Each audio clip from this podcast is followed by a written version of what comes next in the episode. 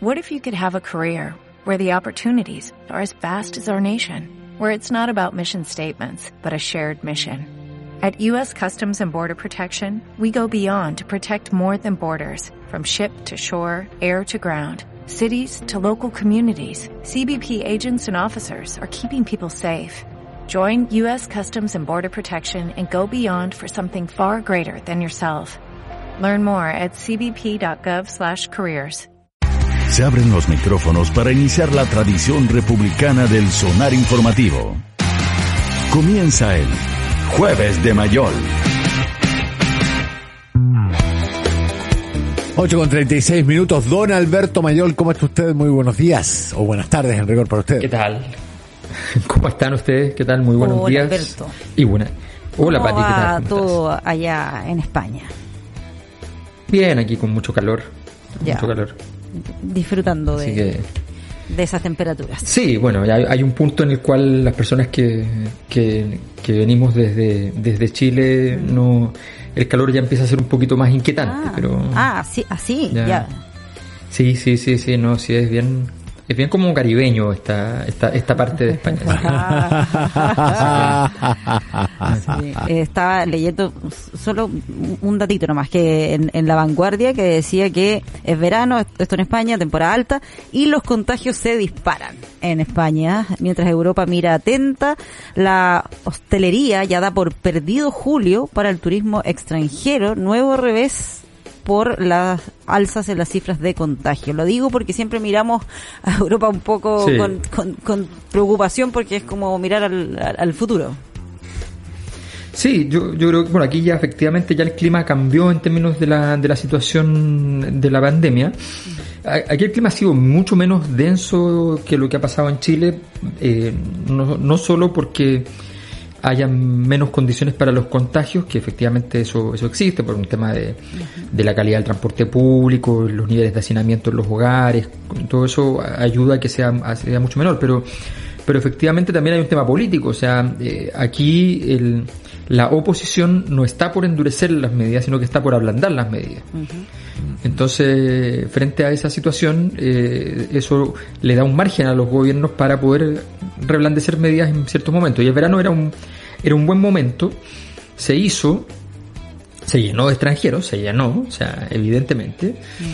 Eh, y, y además los, in- los ingleses además están obsesionados no solamente con venir, Sí. sino además con tratar de, de conseguir en algunos países europeos, acá en preferencia, conseguir una residencia, porque quieren seguir estando en, el, en la Ah. Unión Europea. Entonces, Ah, claro. Entonces están desesperados. Brexit, están, los abogados aquí están llenos de tramitaciones inglesas para tener la residencia. Mira. No necesariamente porque se vayan a- realmente a, vi- a vivir todo el año, sino porque sencillamente quieren ser europeos y no estar en la condición que están hoy día. Súper buen Bueno, entonces está, el- está el caos y efectivamente los franceses dieron un golpe que aquí siempre duele mucho cuando los franceses les dan un golpe porque es parte de la, de la historia, digamos. Desde, Eh, desde don Felipe XV para acá. po. y, y- y, claro, y, y- y Napoleón. Y, Claro, claro, claro. O sea, siempre, se- La- siempre se nos olvida que nosotros le primero. la independencia a Napoleón. Claro. Rocroi primero y Napoleón después. Exactamente. Entonces, entonces bueno, eh, los franceses dijeron que no iban a permitir entonces salidas a, y no recomendaba al gobierno salir a, a España. Y eso ha generado un- una tremenda, una tremenda crisis porque, porque eso es- España es, depende así que del no está el- turismo el- absolutamente, parte fundamental de su Claro, el, el económico. 10% del PIB, que un poquito menos no más de lo que nosotros dependemos de la minería, eh, eh, es lo que depende España del, del turismo. Así que Sí. es bien es bien brutal lo que significa. Sí. Bueno, Ahora yo creo que de verdad la gente va a seguir viniendo, ¿ah? ojo, que, que yo creo que de ahí a que hagan caso Caso. Es bien, obviamente cambia el volumen, pero la pero a los europeos eh, en general moverse hacia España para ellos es fundamental una, una vez al año. Claro, definición de veraneo. Claro, Sí. No, no vayas a comparar las costas del Mediterráneo español con las de Dover.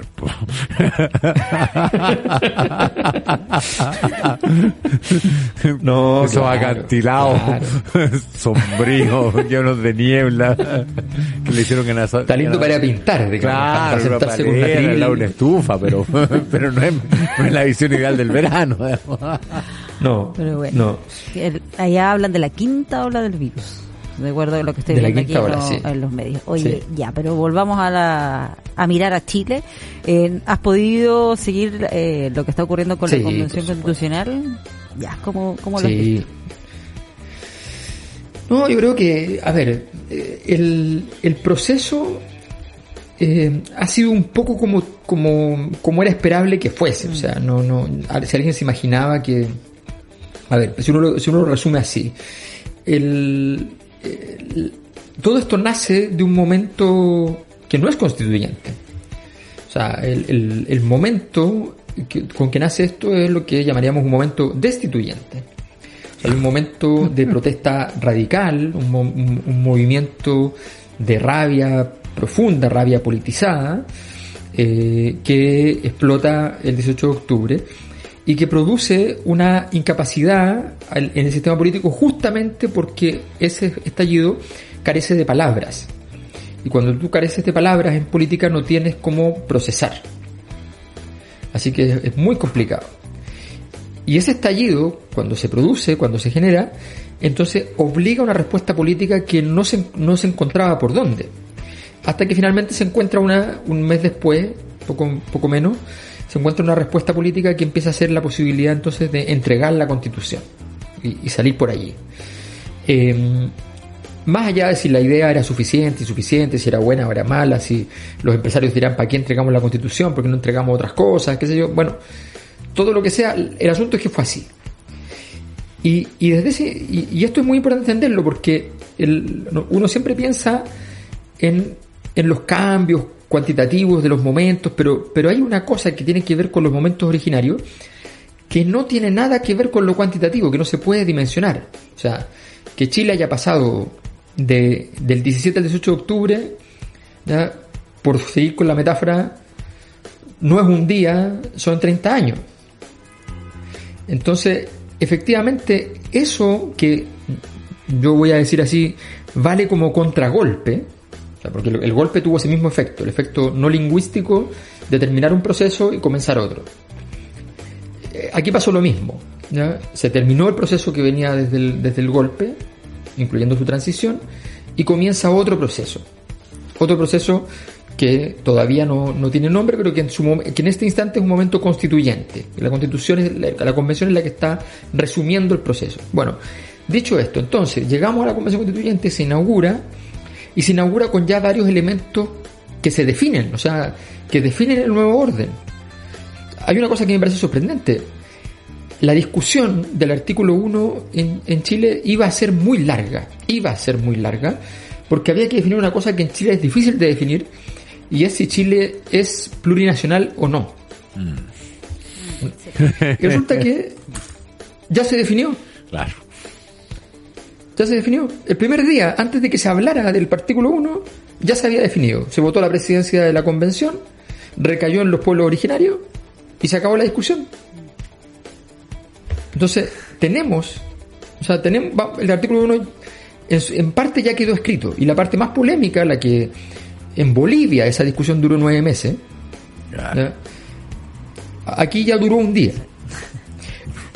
Entonces es muy interesante que el proceso se ha ido dibujando. Obviamente entre medio hay muchas situaciones complejas. Yo creo que la discusión propiamente burocrática de, quién tiene la pelota dentro es una discusión que en general va a ir dañando a la convención en términos de, la pureza del momento. Yo creo que ahí, por ejemplo, el Partido Comunista se ha equivocado en, ir a pelear eh, cual Chiqui Chavarría todas las pelotas. Eh, con la derecha. Se, se- se equivoca porque la derecha está en una, en una fase desesperada, donde quiere pelear todas las pelotas porque siente que no tiene ninguna. Es que Pero el efectivamente. Partido Comunista no está ahí. Claro, pero el Partido Comunista no está ahí. ¿Para qué va a ir a pelear las mismas pelotas? Eh, Que se dedique a jugar de 10, que haga el mundo. Eh, Tiene que ser ofensivo, no tiene que ser, ser defensivo, no tiene que ir a pelear eh, ah, no, es que este mecanismo que quieren intervenir, entonces saquémoslo y, y saquemos los dos tercios y, y, convoquemos un plebiscito para los, si es que es necesario para si es dos tercios o, a ver, ¿cuál es la idea? O sea, no, no, no, no, no, no necesariamente, o sea, no convocar un plebiscito, convocar un plebiscito no necesariamente va a generar que la ciudadanía diga me pasaron la pelota y yo me siento más importante. Esto tiene una cierta prestancia está logrando una cierta prestancia, una prestancia que no tiene que ver con, con la solemnidad, que tiene que ver más bien con, con, un, con un, rito que, que, está un poco sucio, pero que está, pero que al mismo tiempo es puro desde el punto de vista de la bondad política. No hay que jugar con eso, eso está muy bien. O sea, eso, eso hay que dejarlo que, que siga funcionando así porque eso, lo que se necesita es un momento de legitimación de este nuevo orden que están haciendo y eso requiere poca poca refriega tonta. Dedicarse a las refriegas importantes va a ser clave. Pero yo creo que en ese sentido la convención sigue un curso, eh, eh, incluso en sus momentos problemáticos. O sea, cuando viene el problema y aparece la posibilidad de que la Universidad de Chile se haga, se haga cargo del escenario mientras no hayan condiciones, bueno, se gana un punto la convención. La convención demuestra que la sociedad en su totalidad está disponible para que distintas instituciones, no solo fueron Universidad de Chile, fueron centros, eh, fueron visiones del colegio médico, hubo ayuda de expertos, hubo todo un conjunto de personas que se ofrecieron a, apoyar y ayudar a que la convención funcione. Eso es algo que el sistema político no está acostumbrado. Y es muy, muy buena noticia. Ahora, ¿cómo, vislumbras lo, lo, que se viene en adelante? lo digo pensando en aquellas personas que a lo mejor ayer se conectaron durante la tarde y decían, pucha, si se demoran en esto que tiene que ver solamente con algo administrativo, cómo es ampliar la mesa directiva, eh, cómo serán las otras discusiones más, más profundas. Tendrá que ver también con, con lo que tú dices, que esta es la etapa inicial, tal vez cuando ya haya un reglamento definido, un reglamento más básico, porque se supone que hay, hay, hay, otro reglamento que puede tomar más, más tiempo, pero en líneas generales eso podría ayudar a que esto fuera eh, más ordenado avanzando más rápido o, o, o tienes una mirada más pesimista. No, yo creo que, a ver, yo creo que los momentos de, de, repartición de poder siempre son enredados y complejos. O sea, no, para, para el resto de los partidos, digamos que no son RD, por ejemplo, pensar que la, que la convención constituyente seguía como estaba esta semana es un infierno, porque Jaime Baza se ha tomado todo. Claro. Está dueño de la convención. Y eso es para el resto del sistema político el, el horror, e incluso para los independientes el horror. Por tanto, eso tenía que cambiar. Y, y, esto de la ampliación de la mesa y todo ese tipo de elementos, entonces son parte de esa, de esa discusión. Yo creo que a, que a, a la, a, la, a mismo, al mismo Frente Amplio le, parecía fantástico, o, o, al menos a RD le parecía fantástico la tesis de la derecha de bajar la cantidad de vicepresidencias, digamos. Eh, porque efectivamente Jaime Baza estaba tomando un protagonismo enorme. Eh, entonces, frente a, frente pero, a esa pero situación. Él mismo, eh, no sé, por lo menos lo que expresaba él ayer, eh, impulsa esta idea de que sean más. Y decía, y por un tema práctico, somos dos y con dos no, no damos abasto, necesitamos más, más gente que nos pueda ayudar en esta parte administrativa, por así decirlo. No, siempre fue la postura oficial. Lo que pasa es que el, el, hubo un momento de negociación, de conversación con la derecha al respecto eh, de hacer un otro tipo de cargo, que no fueran nombres de vicepresidencia en el fondo. Sí, o sea, y eso se, se alcanzó. Que ella hablaba como de un comité, algo así, como en el fondo para no, no entrar en eh, controversias como con lo establecido en la Constitución. Era como ya cambiemos el nombre, pero en el fondo que, que haya más gente aquí en la mesa. Claro, claro. Y eso a la derecha le, le, parecía bien porque básicamente, si es que entendieran que va a ser un organismo que se va a ampliar, pero donde ellos tienen alguna probabilidad de tener peso, lo, lo habrían aceptado, pero, pero saben que además que se amplíe y, y, y para, para colmo la derecha siga sin tener presencia o una presencia importante, eh, ya es el infierno completo. O sea, que, que amplíen la repartición y, de y igual no te toque, ¿no? entonces es muy, muy complicado. Eh, entonces, ahí hay una, una, ingeniería que es compleja y por eso lo que pasó ayer eh, se entiende que, que tome sus tiempos. Esas son partes siempre complejas. O sea, no, yo, yo no creo que sea yo creo que los grandes riesgos están en efectivamente en sacar el, órgano de, de, su función. Es decir, yo creo que el, el, juego, yo entiendo el juego de decir, a ver, dado que este es un momento constituyente y esta es la institución que no hace del 1 al 2 ni del 1 al 100, sino que hace la parte más importante que es del 0 al 1, dado que somos fundacionales, dado, que hacemos que el mundo sea creado, eh, en el principio era la convención constituyente, diría la Biblia, digamos, en, ese, ese, ese acto eh, se entiende que uno diga, a ver, pero ¿quién me va a venir a, a mí a poner mis reglas? No me pongan reglas. Sí, está bien. Pero la idea justamente es que haya alguna arquitectura previa. Uno no, no, porque, porque es ilusorio pensar que algo parte de la nada y que ese, ese partir de la nada pueda efectivamente eh, no necesitar ningún pilar donde afirmarse. Eso no, eso, eso no existe. Eso no existe. Es una, es una idea formal, pero no es, un algo, no es algo real. Entonces yo creo que, que es más o menos bueno que, que exista esta, este diálogo con, el, con lo anterior, independiente de que efectivamente se van a cambiar muchísimas cosas, pero, pero es bueno que haya ese diálogo. En ese contexto, yo creo que el gran riesgo del futuro es que la convención empiece entonces a pensar en cosas que están fuera de lo que es el texto constitucional y que empieza a pensar entonces en cómo se relaciona con la contingencia, que pise el palito de cuando, no sé, un grupo de senadores o diputados presente un proyecto que de alguna manera ofende el espíritu constituyente que está en, boga. Eh, eso no importa, eso es, eso es corto plazo. O sea, el próximo gobierno, cuando la convención tenga el texto, va a tomar ese, ese texto y va a tener que vivir con él. Ya está. Sí, Entonces, no, hay, un, hay, un, tema de contingencia ahí que, que está dominando la pauta hoy, que es los precios de la revuelta que es tema que no le compete a la constituyente, pero que es un tema político del cual no puede abstraerse porque porque el 70% de la constituyente tiene algún grado de simpatía con aquello. No, y además porque, y ahí viene el, pero es que eso es pertinente. ¿Por qué es pertinente? Porque justamente este momento prelingüístico, prenormativo, que fue el 18 de octubre, eh, ese momento fue, fue un momento que si, si tú dices todo lo que derivó de aquello se hace políticamente, pero todos los que pagaron costos de ese momento no tienen derecho a ninguna clase de, eh, de perdón o de exclusión de las dinámicas habituales, entonces tú estás reconociendo que que el, principio, que ese principio excepcional, de, un momento excepcional, solo vale para cambiar la norma general, pero no para las situaciones particulares de personas. Y eso es muy complejo porque en el fondo mañana van a haber ganadores de todo esto. Eh, ganadores políticos me refiero. Eh, hoy día ya los hay. Jadwe y Boric no estarían en la posición que están hoy día si no fuese por, por el estallido social. Claro. Entonces ya hay ganadores y, van a haber más ganadores porque el nuevo orden trae sus propios ganadores. Lo que no puede ocurrir es que personas que participaron en el momento que procuró esta época eh, sean condenados. Y es un problema político real. O sea, el problema no es si son presos políticos en el sentido tradicional del término porque fue su pensamiento. No.